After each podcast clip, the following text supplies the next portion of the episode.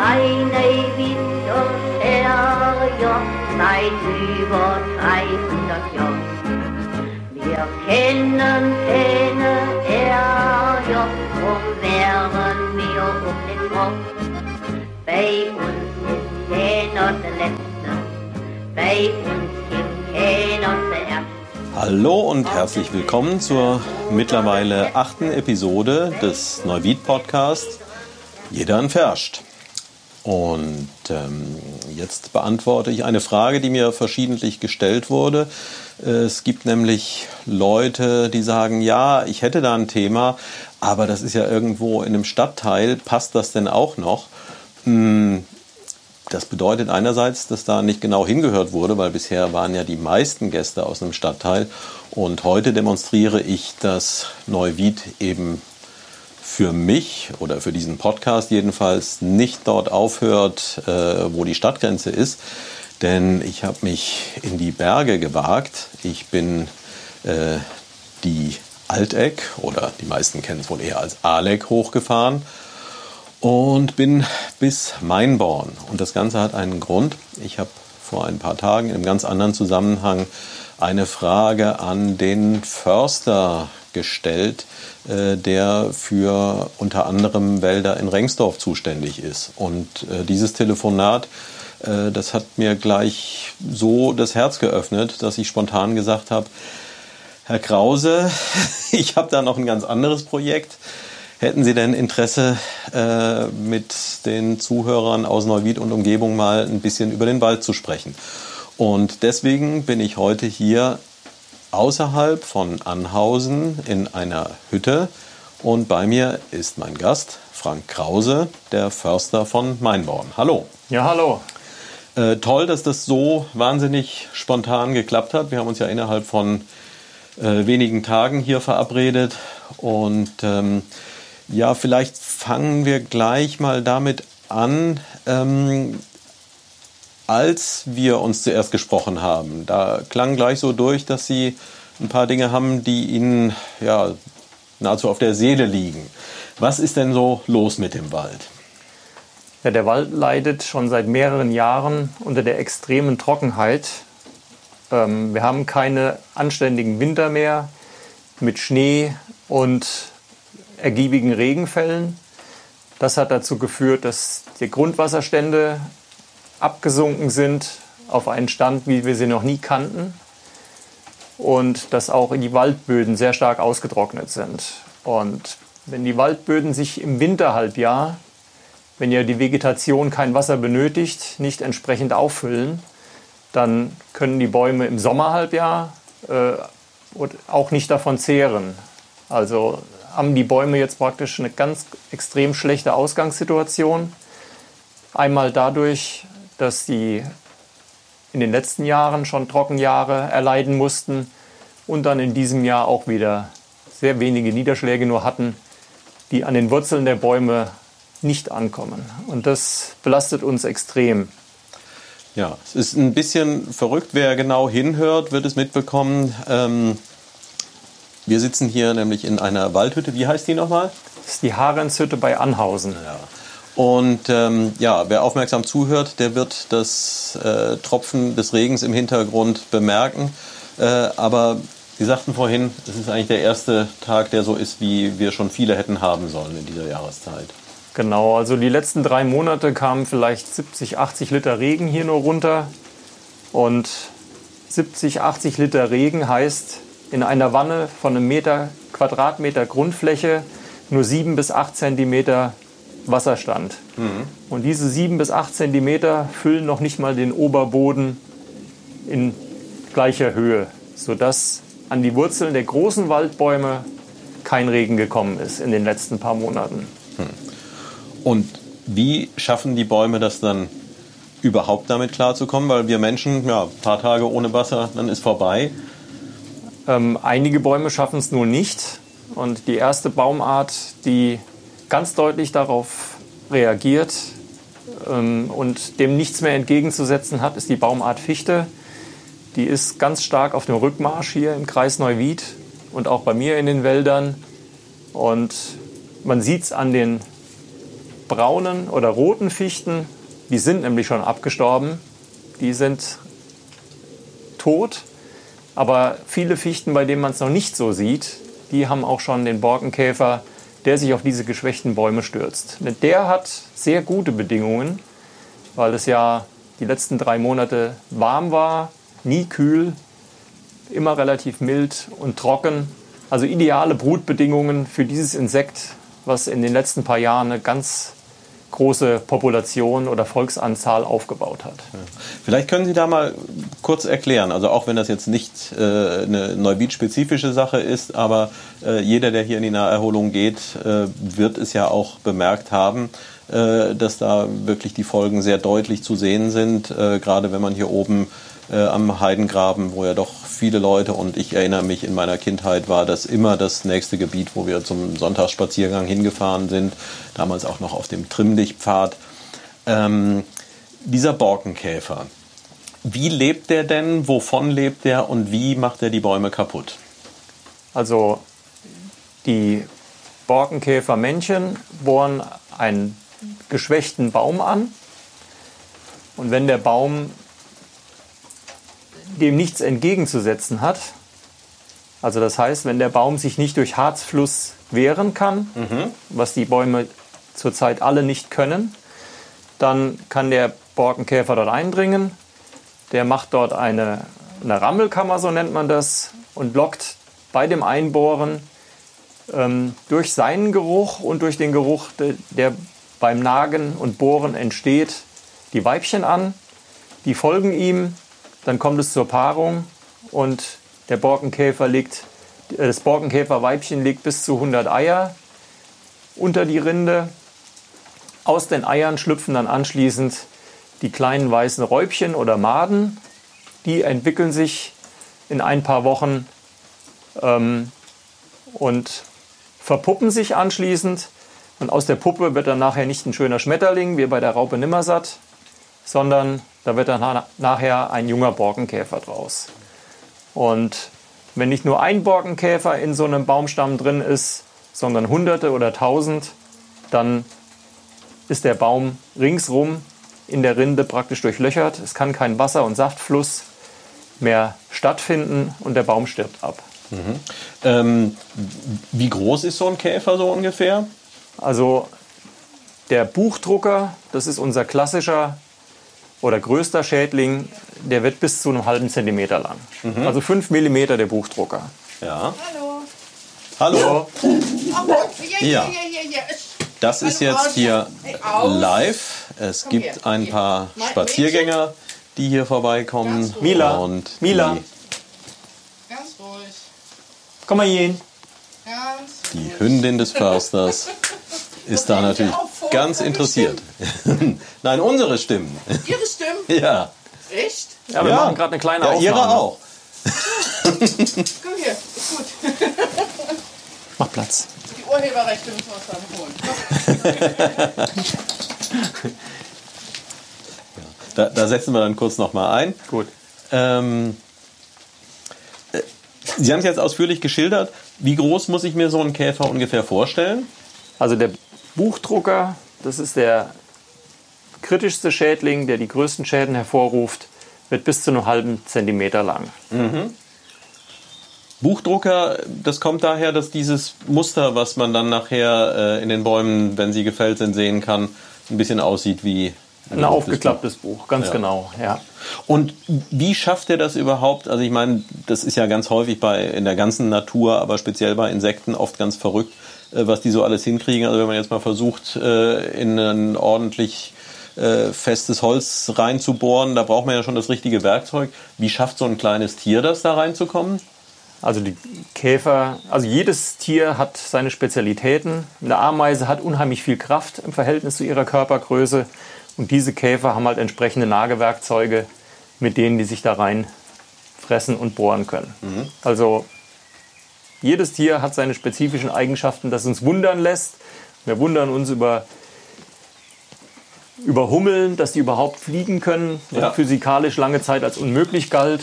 Und beim Borkenkäfer mit seinen Nagewerkzeugen, der kommt also problemlos durch die Rinde durch, wo wir mit unseren Fingernägeln Probleme hätten, Ja. dort Einlass zu verschaffen. Und Probleme würde er in dem Moment bekommen, wo unter der Rinde Harz wäre? In normalen Das- Jahren, wenn der Baum gut wasserversorgt ist, dann ist unter der Rinde ja eine Schicht, in dem Wasser und auch Nährstoffe geleitet werden. Und dann kann er auch Harz an die Eintrittsstelle schicken und damit Wunden verschließen. Wunden, die einmal durch Käfer passieren, die durch irgendwelche, ich sag mal, Rückeverletzungen passieren oder durch Fellschäden ähm, kann der Baum damit verschließen. Und dann hat er wie bei unserem Wundverschluss durch Blut beim Menschen, kann der mit diesem Harz einen antiseptischen Verschluss dort vornehmen und den Käferbefall somit abwehren. Wirkt also gegen Käfer, gegen Pilze und andere mechanische Baumschäden. Und wenn er trocken ist, dann fehlt ihm das. Genau, wenn es so trocken ist wie jetzt, dann hat der Baum keine Möglichkeit mehr, sich zu wehren. Außerdem sendet der Baum auch Geruchssignale aus, ähm, die auf seine Schwäche hindeuten. Und das signalisiert den Käfern, aha, geschwächter Baum, leichtes Opfer, Attacke. Und die Folgen von dem, was Sie jetzt bisher beschrieben haben, die sind ja an einigen Stellen schon sehr deutlich zu erkennen. Also speziell, wenn man jetzt hier den Wald, äh, der ja zwischen äh, der Alteck und ähm, Anhausen-Mainborn anschaut, ähm, da ist es ja nicht nur so, dass da Bäume abgestorben sind, sondern da ist ja inzwischen auch noch mehr passiert. Was tut denn der Mensch, was tut die Forstwirtschaft da aktuell? Also stehen lassen ist für uns in den meisten Waldgebieten keine Möglichkeit, weil zum einen ähm, haben wir viele Verkehrswege, also Straßen und auch Wanderstrecken durch den Wald. Und da würden diese abgestorbenen Bäume nach zwei bis drei Jahren so langsam eine Gefahr für die Waldbesucher darstellen oder für die Autofahrer. Deswegen müssen wir die Bäume entnehmen. Und in den meisten Waldflächen ist es dann auch so, dass wenn wir da nichts machen, wir die Flächen ja für 20, 30 Jahre stilllegen, weil die Bäume würden ungeordnet zusammenbrechen. Es wäre zu gefährlich, dort Aufforstungen vorzunehmen. Und wenn die Bäume zusammenstürzen, liegt ja dort Meter hoch das Holz drin. Also von daher werden die Flächen, sofern es sich nicht um Einzelbäume handelt oder junges Holz an abgelegenen Stellen, meistens aufgearbeitet und es wird versucht, die in irgendeiner Form an Kunden zu vermarkten. So schwierig das auch ist bei dem Massenangebot, was im Moment auf den Markt kommt. Ähm, also das heißt, äh, die Bäume werden abgeholzt und nach Möglichkeit auch abtransportiert. Genau. Ähm, eine Verständnisfrage. Ich hatte zwar Bio-Leistungskurs, aber das ist zum einen lange her und es war nie eine wirklich komplette äh, Leidenschaft, aber dennoch beschäftige ich mich ein bisschen mit der Thematik. Ähm, was ich verschiedentlich höre, ist, dass es in Deutschland eigentlich so gut wie keinen tatsächlich ursprünglichen Wald gibt, sondern dass der Großteil der Wälder, äh, ja, man muss sich das beinahe vorstellen wie Felder auch, dass er angelegt ist ähm, und dass er im Grunde durch menschliche Planung so entstanden ist. Genau. Und äh, dass das auch ein Teil äh, der Probleme darstellt, nämlich dass ähm, durch gewisse Monokulturen ähm, der Wald eben entsprechend empfindlich ist auf diese Angriffe, die jetzt gerade da stattfinden. Wäre es denn da nicht ähm, langfristig betrachtet der ähm, aussichtsreichere Weg, äh, zumindest in Bereichen, wo das, Sie haben vorhin ein paar Gefahren genannt, äh, wo diese Gefahr jetzt nicht ist, zu sagen, wir überlassen den Wald hier mal einfach sich selbst und äh, gucken, was passiert, äh, dass er dann anschließend entsprechend äh, robuster und äh, widerstandsfähiger ist. Also zum einen war der Wald, ich sag mal vor 2000 Jahren, wo hier ganz wenige Leute gelebt haben, war der im Prinzip eine Monokultur. Weil wir hatten hier fast ausschließlich Buchenwälder bei uns. Ja.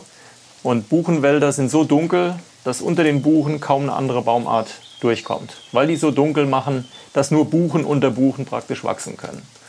Also Und die, als Mensch- die schaffen das, wenn es dunkel ist, da können die trotzdem unten drunter groß Die schaffen werden. das. Und, alle unter Buchen gibt es nur ganz wenige andere Baumarten, wie Eiben und Tannen und so. Die schaffen das in dem wenigen Licht, was die Buchenkronen durchlassen, zu wachsen. Aber als dann die Besiedlung stattgefunden hat, und die hat immer entlang der Flussläufe stattgefunden, also entlang von Rhein, den Nebenflüssen ähm, und Bächen, da sind die Wälder immer lichter geschlagen worden. Äh, da hat der Mensch dann Landwirtschaft betrieben und hat den Wald zurückgedrängt. Und dann sind im Zuge des Bergbaus, den wir auch hier in unserer Gegend hatten, oder nach dem Krieg auch im Zuge von Reparationshieben, ähm, auch andere angef äh, Baumarten angepflanzt worden, die hohe Erträge versprochen haben.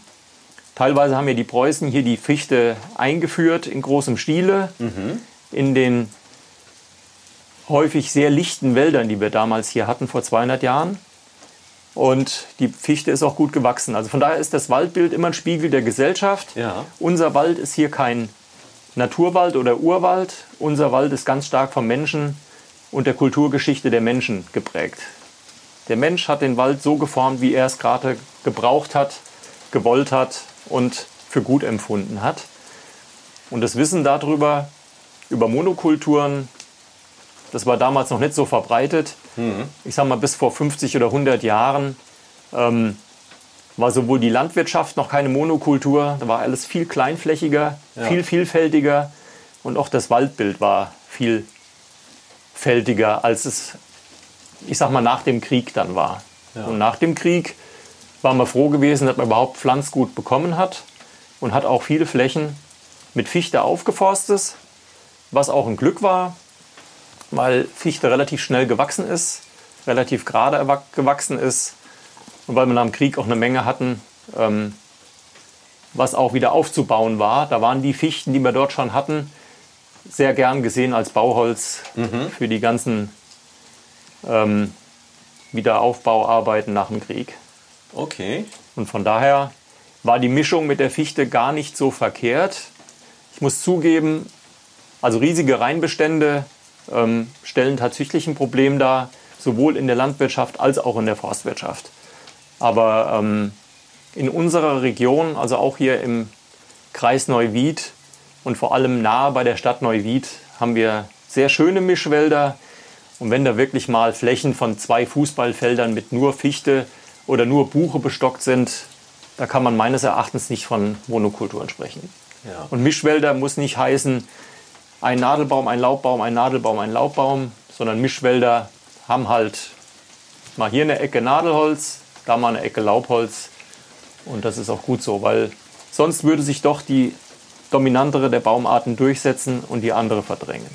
Also das heißt, diese etwas äh, romantische Vorstellung, äh, wenn wir das einfach alles mal sich selbst überlassen, dann wird das schon wieder äh, von alleine toll. Ähm, die ist aus Sicht von jemandem, der sich damit auskennt, auch nicht so ganz korrekt. Also der Mensch verändert die Erde so stark wie kein anderes Lebewesen und in einer Geschwindigkeit, wie wir es noch nie gekannt haben. Und dann zu sagen, naja, muss die Natur sich halt auch helfen. Die Natur kann sich mit Sicherheit ein Stück weit helfen, aber nicht in der Geschwindigkeit, die wir, wo wir die Taktzahl vorgeben. Und da sollte man die Natur schon unterstützen und zielführend lenken und nicht so machen, als äh, würde nichts tun, alles ersetzen. Natürlich ist es so, dass wir dort, wo geeignete Baumarten heute an diesen Käferflächen vorkommen, ähm, dass wir denen die Naturverjüngung ermöglichen und damit gerne weiterarbeiten. Aber bei großen Katastrophenflächen, wie wir sie im Moment vorfinden, ähm, sehen wir es doch als achtsam an, dort Baumarten äh, einzubringen und anzupflanzen, die vielleicht in 30, 40, 50 Jahren auch noch Bestand haben werden, weil wir sehen, dass sich das Klima auch noch weiter verändern wird. Also das hier ist der Anfang vom Klimawandel, den wir hier vor Ort sehr stark spüren. Für die Baumart Fichte würde ich sagen, haben wir einen Kipppunkt erreicht. Die verschwindet hier im Kreis Neuwied. bis Jahresende werden wahrscheinlich zwei Drittel aller Fichten ähm, verschwunden sein. Und ähm, das ist also hier ein Anfang. Es wird wahrscheinlich noch dramatischer werden, aber ich möchte nicht zu schwarz malen jetzt. Ja, das äh, hilft ja auch in den seltensten Fällen weiter, denn äh, in dem Moment, wo man die Hoffnung fahren lässt, ähm, ja, da fallen wahrscheinlich dann auch die Handlungsoptionen aus, die tatsächlich noch gegeben sind. Und eine Sache, die uns äh, vielleicht insgesamt äh, in Anbetracht der Entwicklung etwas Mut machen kann, äh, ist, dass es der Natur ja doch sehr häufig gelingt, äh, Schäden wieder auszugleichen auf Wegen, die man sich vorher gar nicht unbedingt ausmalen äh, mhm. kann und möchte. Und ich habe äh, vor ein paar Tagen, um jetzt doch wieder einen kleinen äh, Schritt auch wieder in Richtung der Stadt zu machen. Ähm, ich kenne die Kiesseen äh, im Engerser Feld noch in einem Zustand, ja, wo das im Grunde auch, ja, da wurde halt industriell abgebaut äh, und das Pflanzen gab es da so gut wie keine. Äh, und wenn man da jetzt einen Spaziergang hinmacht, das Ganze ist vielleicht 20, 30 Jahre her, äh, dass dort äh, der Abbau nicht mehr in dieser Intensität stattfindet. Ähm, dann ist da ein Umfeld entstanden. Ähm, wenn ich da Bilder rumzeige, da glaubt kaum jemand, dass das tatsächlich Stadtgebiet von Neuwied ist. Man fühlt sich da wirklich äh, so, wie man sonst vielleicht mal äh, im Urlaub die ein oder andere Umgebung findet. Und ja, das sind dann hoffentlich Dinge, die uns doch auch ein bisschen äh, Mut machen dürfen äh, jetzt von diesem etwas schönen Ausblick dann doch wieder äh, zurück zur Gegenwart. Äh, wir haben vorhin schon darüber gesprochen, was da passiert und äh, nochmal zurück an diese Stelle. Also die Förster sind sich einig und die Forstwirtschaft ist sich einig, die Fichten müssen aus vielen Bereichen raus und müssen im Grunde äh, proaktiv auch rausgeholt werden. Mhm. Und wie passiert das denn heute? Also im Prinzip proaktiv machen wir im Moment nichts, weil wir haben Not, die ganzen Käfermengen, die zwangsläufig schon anfallen, mhm. überhaupt aufarbeiten und vermarkten zu können. Ähm, äh, Baummengen, nicht Kä die, die, Käfer vermarkten sie nicht, oder? Die Käfer vermarkten, nee. Obwohl Insektenfutter wäre vielleicht nicht schlecht, könnte man noch mal drüber nachdenken, wenn das so weitergeht. Aber nein, also die, die Fichten ähm, sind wir mit vielen fremden Arbeitskräften auch am Ernten.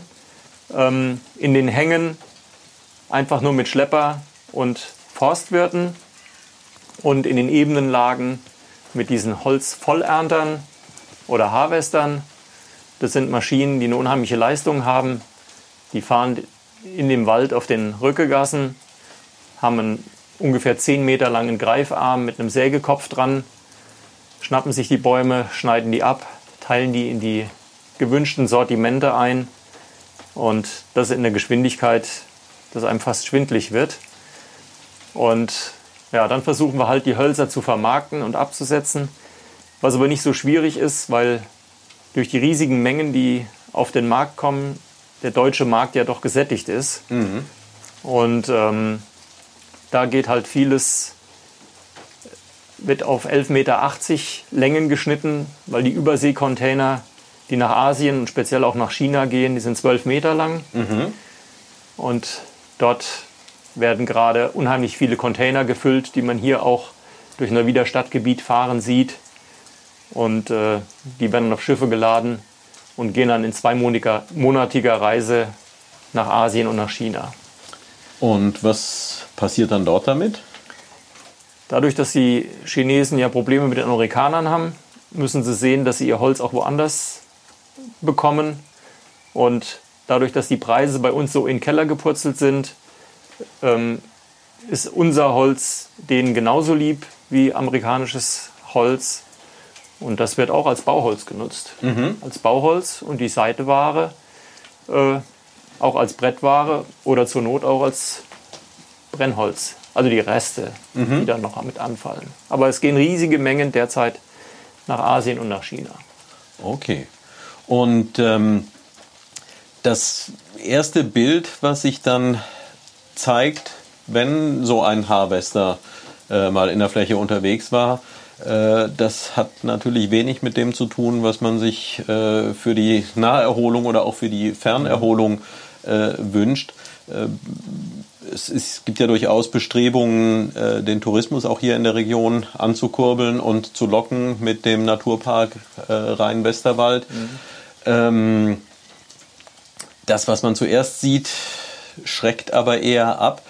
Ähm, wie ist denn dann die weitere Entwicklung? Also wenn man die Flächen nimmt, die jetzt heute doch recht trostlos aussehen, was passiert da? Was wird da angebaut? Und äh, wann darf man hoffen, äh, dass der Anblick da wieder etwas angenehmer wird? Also da gibt es mehrere Lösungen. Also alle Flächen wieder aufzuforsten ist keine Lösung, mhm. weil dafür würden schlichtweg die Pflanzen fehlen. Die mhm. Jungpflanzen, die wir in den Baumschulen kaufen, der Bedarf an diesen Pflanzen kann überhaupt nicht gedeckt werden. Die sind so immens, die Pflanzenzahlen, die können die Baumschulen so schnell gar nicht liefern. Mhm. Und deswegen gucken wir erst, was ist an Bäumen noch vor Ort? Wird es die Naturverjüngung schaffen, die Lücken zu schließen? Und im Idealfall stehen noch ein paar Mischbaumarten auf der Fläche, die noch stehen bleiben konnten. Mhm. Und die Fläche ist relativ klein. Dann hoffen wir auf die Naturverjüngung. Eventuell müssten wir zäunen oder ein paar Pflänzchen schützen, dass die nicht von den Rehen gefressen werden. Und dann würde es die Natur mit Naturverjüngung selber richten. Wenn das nicht der Fall ist oder diese Naturverjüngung auf etwas größeren Flächen nur lückig kommt, also das heißt die Pflanzenzahl nicht ausreicht, dann würden wir diese Fehlstellen auspflanzen mit Baumschulpflanzen. Mhm. Da würden wir uns dann Baumarten aussuchen, die eher klimastabil sind, sprich, die eher Trockenheit und Wärme gewöhnt sind. Und da denke ich beispielsweise, wenn wir Laubhälzer pflanzen, an Esskastanie, an Rubinie, an Roteiche, mhm. an Elsbeere und weitere Baumarten. Ähm, also sprich Bäume, die, die traditionell eher in südlicheren Gefilden beheimatet sind. Genau, die in südlicheren Gefilden äh, zu Hause sind. Ähm, da gibt es also Baumartenempfehlungen, die man heute ins Auge fasst. Man sagt aber auch, ähm, wir müssen fremde Baumarten dazu holen. Wir müssen uns speziell jetzt im Süden mit Libanon-Zeder oder Atlas-Zeder beispielsweise, müssten wir es auch probieren. Mhm.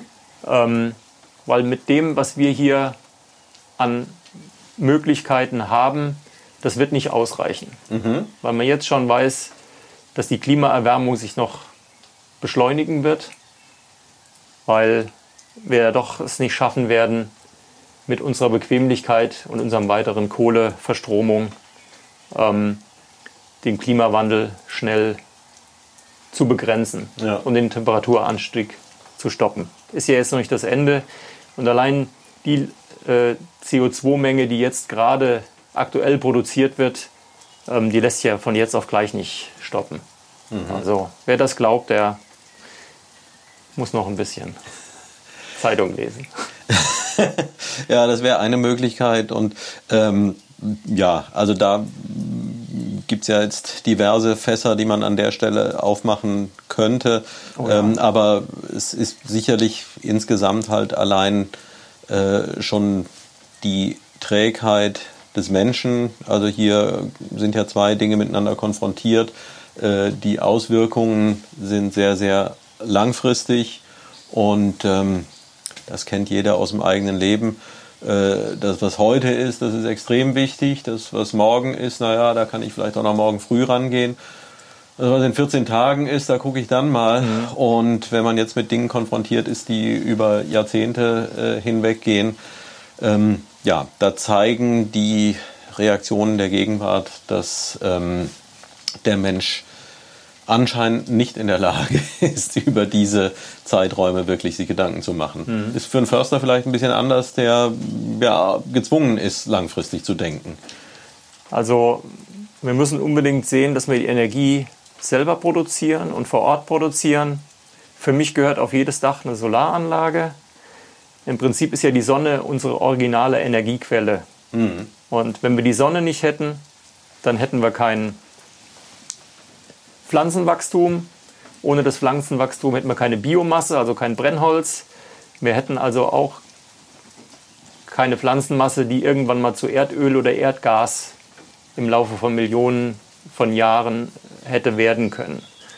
Und also alles, was wir heute verbrennen, haben wir im Prinzip dem Pflanzenwachstum und der Sonnenenergie äh, zu verdanken, die diese Pflanzen ja aufgebaut hat. Ja. Und wir, wir müssen halt sehen, dass wir die Sonne nutzen und im Prinzip ist die Sonne auch für die Windbewegungen auf der ganzen Welt verantwortlich, dadurch, dass er hell und dunkel macht auf der Erde und Wasserflächen erwärmt und sich dadurch Luftbewegungen, also Sonnenenergie und Windenergie, die gilt es verstärkt zu nutzen und regenerativ oder umweltfreundlich und CO2-frei Energie zu nutzen. Und das ist ein Muss und verpflichtend. Und das wäre schon mal ein großer Fortschritt. Ja.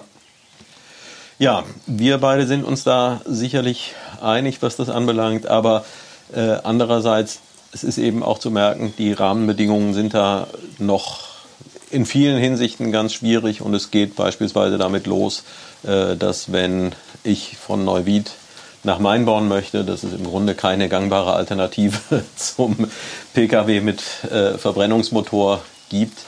Äh, da stehen noch ganz gewaltige Aufgaben vor uns allen und wir können uns nur wünschen, dass sie angegangen werden und zumindest hier auch mal ein klares Statement. Ähm, die Wissenschaft ist sich schon sehr einig, wo die Ursachen dafür liegen, für die aktuelle Erwärmung, mit der wir konfrontiert sind. Und äh, ja, dass da noch so eine Diskussion drüber herrscht, das ist im Grunde ganz schön schade, weil es den Weg in eine nachhaltigere Zukunft auch verbaut, wenn noch über Themen diskutiert werden, die eigentlich schon längst durch sein sollten. Mhm. Ein bisschen zurück hier in die Region. Äh, der Ort, den wir hier gewählt haben, ähm, da gab es auch einen kleinen Hintergrund für, äh, vielleicht auch einen Hinweis für jeden, der sich in der Nähe mal was Schönes anschauen möchte. Wir hatten über eine Besonderheit dieses Waldstückes hier gesprochen. Also ganz kurz zur Erklärung, wir sind einfach, wenn man von Neuwied her kommt, äh, durch Anhausen durch und dann äh, ja, wenige hundert Meter weiter äh, geht es nach links dann über einen kleinen Schotterweg. Gibt es vorne auch einen Parkplatz am Straßenrand? Nein, den gibt es nicht. Aber man wird Wege finden, wie man äh, hier hinkommen kann. Es ist also jetzt keine gewaltige Wanderung nötig von Anhausen aus. Und was ist denn das Besondere an dem Waldstück, vor dem wir hier jetzt gerade sitzen? Das kleine Waldstück hier beherbergt mindestens 17 Baumarten, ähm, die man auf so kurzem Wege nicht äh, überall besichtigen kann.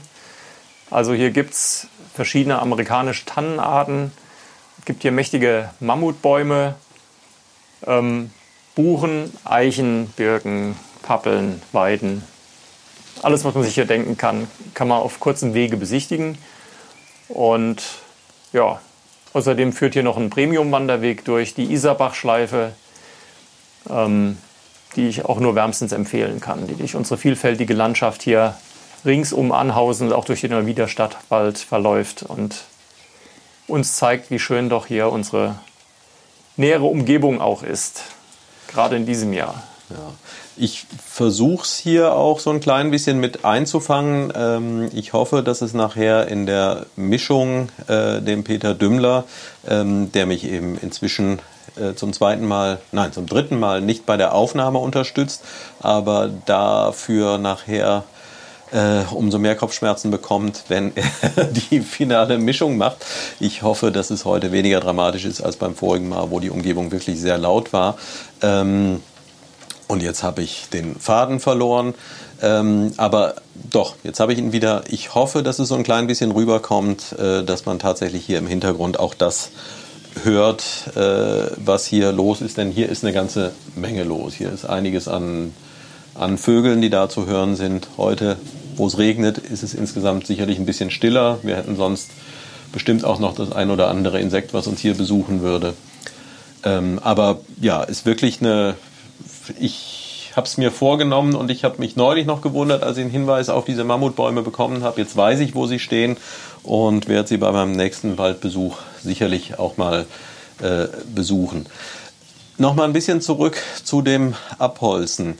Ähm, können Sie was dazu sagen, wie denn da die äh, Beauftragung vor sich geht? Weil ich habe Hinweise bekommen und es zum Teil auch selbst wahrgenommen, ähm, dass da sehr rigoros und rücksichtslos vorgegangen wird und dass auch die mit den Arbeiten äh, betrauten Menschen sich nicht so verhalten, wie man sich das von Waldbesuchern wünschen würde. Also da war von Müllhalden die Rede und äh, ja von äh, anderen Dingen, die ich hier gar nicht ansprechen möchte.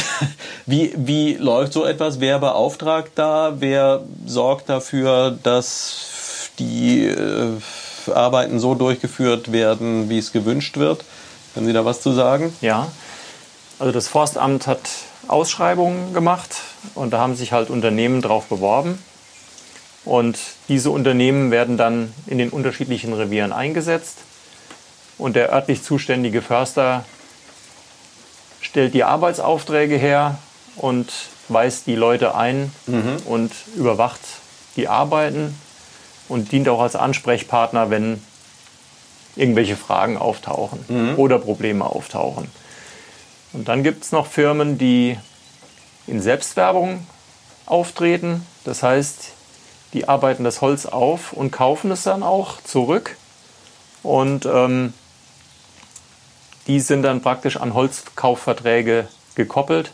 Aber auch dort ist es so, dass die in ihre Hiebe eingewiesen werden und der zuständige Förster dafür verantwortlich ist, dass alles ordnungsgemäß abgewickelt wird und dass dann Müll irgendwo hinterlassen wird. Ähm, ich möchte nicht ausschließen, dass das vielleicht mal vorkommen kann, aber ähm, das ist eigentlich ein No-Go. Ja, äh, vielleicht, weil es ist eben konkret an mich herangetragen worden, wenn jemand so etwas feststellen, oh, da draußen ist jetzt ein schöner Greifvogel unterwegs, können wir leider nicht sehen, aber Herr Krause kann sicher sagen, was das für einer ist. Ja, das ist einer von den vielen Milanen. Mhm. Und da in den letzten Tagen hier Heu gemacht wurde und das Gras kurz ist, sind die jetzt auf der Suche nach ihrer Leibspeise, nämlich Mäusen, wie ja die meisten Greifvögel. Also die Raubvögel, die haben ja alle als Nahrungsspektrum überwiegend Mäuse. Ja. Okay, aber wenn eben einer der Zuhörer mit ähnlich gutem Blick beobachten sollte, dass irgendwo im Wald Hinterlassenschaften sind, die da nicht hingehören. Äh, was ist die Empfehlung? Was sollte man dann tun? Dem örtlichen Förster oder aber, wenn der nicht erreichbar ist, dem Forstamt melden und dann wird für Abhilfe gesorgt, weil das tolerieren wir natürlich auch nicht. Mhm. Und äh, das äh, ja, ist ein No-Go. Ja. Okay, wie findet man raus, wer jeweils zuständig ist? Also meistens steht im Forst im Telefonbuch seines Ortes Forstrevier so und so. Mhm. Und darüber müsste eigentlich der Ansprechpartner zu finden sein. Ansonsten ist für den Kreis Neuwied das Forstamt in Dierdorf zuständig. Mhm. Und das findet man im Telefonbuch unter Dierdorf. Oder man gibt es einfach in den Computer ein und googelt es und dann ja. findet und sich das. Dann erreicht man Sie oder jemanden wie Sie, äh, der dann gegebenenfalls auch äh, Antworten auf Fragen gibt, so wie ich sie jetzt gestellt habe. Wir sind immer kurzfristig zu erreichen und für das Ohr der Leute offen. Ja. Und äh, von daher sollte sich da schnell eine Lösung finden. Ja. Ähm, eine Frage, die ich mir gestellt habe, äh, bevor wir uns hier getroffen haben, ähm, wie ist es eigentlich mit den ähm, Besitzverhältnissen? Wem gehören denn die Wälder? Und gerade jetzt auch im Stadtgebiet und Kreisgebiet Neuwied. Können Sie da grob ein bisschen was zu sagen? Weil traditionell bei mir im Kopf äh, ist immer noch, äh, im Wesentlichen sind es die Fürsten zu Wied, denen der Großteil des Westerwaldes gehört. Also für den Kreis Neuwied meinte ich eben noch gesehen zu haben, dass 61 Prozent in kommunaler Wald sind, mhm. ähm, gute 30 Prozent Privatwald und nur ein Prozent gehören dem Land Rheinland-Pfalz. Mhm. Und ähm, die größten Privatwaldbesitzer ähm, sind auch der Fürst zu Wied. Ist Ja. der größte zusammenhängende Waldbesitzer hier im Kreis Neuwied. Aber den Kommunen gehört der überwiegende Teil des Waldes. Ja, und den Kommunen heißt im Prinzip, der Wald gehört den Bürgern, die in den Ja. Kommunen leben. Weil es ist ja ein Gemeindewald und Gemeindewald heißt, gehört allen Bürgern, die dort leben und wird halt von der Stadt oder von der Gemeinde verwaltet. Und da dann vielleicht auch wieder der Hinweis, dass das eben auch bedeutet, ja, wie man so sagt, Eigentum verpflichtet und hier sollte dann auch jeder äh, für sich selbst das Bewusstsein entwickeln, äh, auch eine gewisse Zuständigkeit dafür zu haben und selbst dafür Sorge zu tragen, ähm, dass die Wälder schöne Orte und lebenswerte Orte für alle bleiben. Ähm, ich mache jetzt mal einen ganz großen Schlenker, nachdem ich hier, jetzt ist er wieder weggeflogen, äh, vorhin den Milan gesehen habe. Äh, eine kleine Anekdote, die äh, ich sofort gefunden habe, weil natürlich, was tut man heutzutage, wenn man ein Gespräch vorbereiten möchte? Man guckt natürlich bei Google und als ich ihren Namen gegoogelt habe, da tauchte eine kleine Begebenheit mit einem Greifvogel auf. Wollen Sie die kurz erzählen? Ja, ich treibe viel Sport und ähm, laufe dann auch schon mal Wege, die die meisten Leute nicht so laufen. Und da muss ich wohl unter, im letzten Sommer ähm, unter dem Horst von einem Bussard langgelaufen sein, der gerade Junge hatte. Und es war ein heißer Sommertag. Ich war gerade auf dem Rückweg von dem Freibad in Rengsdorf. Bin einen Nebenweg runtergelaufen und habe diesen Bussard wohl erschreckt. Und vermutlich saßen die Jungen unten irgendwo im Wald relativ ungeschützt. Und er muss in mir eine Gefahr gesehen haben und hat sich dann hinter mir vom Ast herabgeschwungen und hat mich mit seinen Krallen auf dem Kopf erwischt und hat mir so richtig schön die Krallen durch den Kopf gezogen. Zuerst dachte ich, hoppla, da fällt von oben ein Ast runter. Kann ja sein, Sommertrockenheit, da verlieren Bäume schon mal einen Ast. Dem war aber nicht so. Auf einmal tauchte nämlich vor mir ein Schatten auf. Der drehte eine Runde und kam wieder von vorne auf mich zu. Dann habe ich mir nochmal richtig die Sporen gegeben. Und ähm, als ich dann 50, 60 Meter weg war und auch mit den Händen über dem Kopf rumgefuchtelt habe und geschrien habe, hat er von mir abgelassen. Aber es war so eine, ich möchte nicht sagen Nahtoderfahrung, aber es war schon äh, eine sehr interessante Erfahrung und ich hatte nachher wirklich blutige Striemen auf dem Kopf. Und äh, ja, da sieht man mal, ähm, wie gut doch die Raubtiere, die Raubvögel ihre Brut verteidigen oder ihre Jungen. Also, ich meine, das machen alle Tiere. Ja. Wenn wirklich jemand auf sie zukommt und sie bedroht, dann kann was passieren. Aber in der Regel, und das ist auch bei den Wildschweinen so, da wird man häufig gefragt, können Wildschweine gefährlich werden? Grundsätzlich nein. Aber wenn man unverhofft in der jungen Aufzuchtzeit denen zu nahe kommt, dann ähm, kann es schon mal ungemütlich werden. Aber normal äußern die ihren Unmut durch Lautäußerungen. Ähm, ein Wildschwein beispielsweise, das bläst dann so, das schnaubt richtig und dann weiß man, oha, jetzt lieber den Rückwärtsgang einlegen. Und dann, also das, die, diese Sprache, diese Lautsprache versteht der Mensch und tritt dann freiwillig den Rückzug an.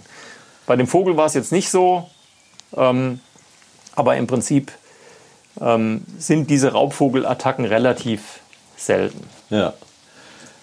Okay, aber das ist vielleicht nochmal auch ein guter Hinweis, denn ähm, ich weiß gerade in meinem engeren Umfeld ähm, von diesen Befürchtungen, äh, da auch Gefahren ausgesetzt zu sein. Äh, das heißt, die Ohren aufmachen und wenn es irgendwo anfängt zu fauchen, äh, dann ein bisschen drauf aufpassen, aus welcher Richtung kommt es und in die andere sich entfernen. Äh, dann ist man weitgehend auf der sicheren Seite in den Wäldern hier. Vor allem in der Nähe vom Neuwieder Zoo. Nicht, dass da doch mal der Tiger entweicht und äh, wenn man dann den Stöpsel mit der falschen Musik auf dem Ohr hat, dann kann es unangenehm werden. Ja. Ähm, ja, wir haben uns jetzt in unserem Gespräch die meiste Zeit eben hier mit dem Kreisgebiet beschäftigt. Äh, eine Sache, die fest zum Repertoire dazugehört und da muss ich Sie jetzt zumindest zwingen, äh, sich ein klein wenig auch in Richtung der Stadt zu bewegen. Ich nehme an, Sie tun das auch hin und wieder, ähm, denn eine Frage, die jedes Mal dazugehört, ist die nach dem Lieblingsort im Stadtgebiet Neuwied. Gibt es da einen? Ähm, ja, Lieblingsort ist unten am Deich. Ähm, wenn die Konzerte unten neben dem Bootshaus stattfinden, Mhm. ähm, dann sind wir gerne da unten auf dem Konzert. Lauschiges Plätzchen. Neuwied hat so seine versteckten Ecken, die sich einem nicht auf den ersten Blick erschließen, aber uns gefällt es ganz gut hier und auch in Neuwied und wir sind gerne dort im Sommer. Ja, ja, und da dürfen wir eben auch alle gemeinsam hoffen, ähm, dass diese Konzerterlebnisse dann in absehbarer Zeit wieder möglich sein werden. Und auch da ein bisschen ein Thema, was sich heute durchgezogen hat. Es liegt ein gutes Stück ähm, in unserer Hand, äh, durch entsprechendes Verhalten dafür zu sorgen, äh, dass auch da die Entwicklungen, die ja bisher relativ positiv verlaufen sind, auch so sich fortsetzen. Mm. Ich habe persönlich noch an der Stelle eine Kleinigkeit, äh, die mir aufgefallen ist, denn die Ecke hier kannte ich schon äh, ganz gut. Ich, ja, ich möchte es eigentlich fast nicht verraten, aber ich bin tatsächlich fasziniert. Ich war jetzt mehrfach so in dem Gebiet um die Wüstung Rockenfeld herum und äh, was man da zum Teil noch sehen und erleben kann, äh, da sind wirklich ganz große zusammenhängende Waldflächen, die ähm, ja doch zum Großteil auch in einem äh, da scheinen wohl nicht ganz so viele Fichten zu sein oder ich weiß nicht, woran es liegt, aber äh, ja, da kann man tatsächlich noch gute Strecken unterwegs sein, ohne irgendjemandem zu begegnen. Ich hoffe, das ändert sich jetzt nicht zu sehr, dass ich dadurch, dass ich darauf hinweise, aber ähm, es gibt eine ganze Menge toller Flecken äh, hier auch in der näheren Umgebung. Ähm, Im Wiedbachtal. Ich war vor ein paar Tagen zum ersten Mal äh, auf dem äh, Rossbacher Häubchen. Äh, ganz faszinierende Blicke und vielleicht ist die Notwendigkeit, die ja gerade da ist, äh, nicht so viele Fernreisen zu machen, die sich ja auch ganz intensiv auf den Klimawandel auswirken. Äh, vielleicht ist das eine gute Gelegenheit, tatsächlich mehr zu erleben, was es denn hier in der näheren Umgebung auch zu erleben gibt. Vielleicht da nochmal die Frage, noch irgendein Tipp? Also wir haben über dieses Stück hier, hat das einen Namen? Ja, das ist die Isarbach-Schleife. Ja. Das ist ein 22 Kilometer langer Weg, der auch gerne in zwei Etappen aufgeteilt werden kann, mit gastronomischen Einkehrmöglichkeiten unterwegs. Startpunkt zum Beispiel hier in Anhausen in der Ortsmitte, am Zebrastreifen im Prinzip. Ähm, außerdem gibt es hier auch noch Mountainbike-Strecken, die hier durchführen.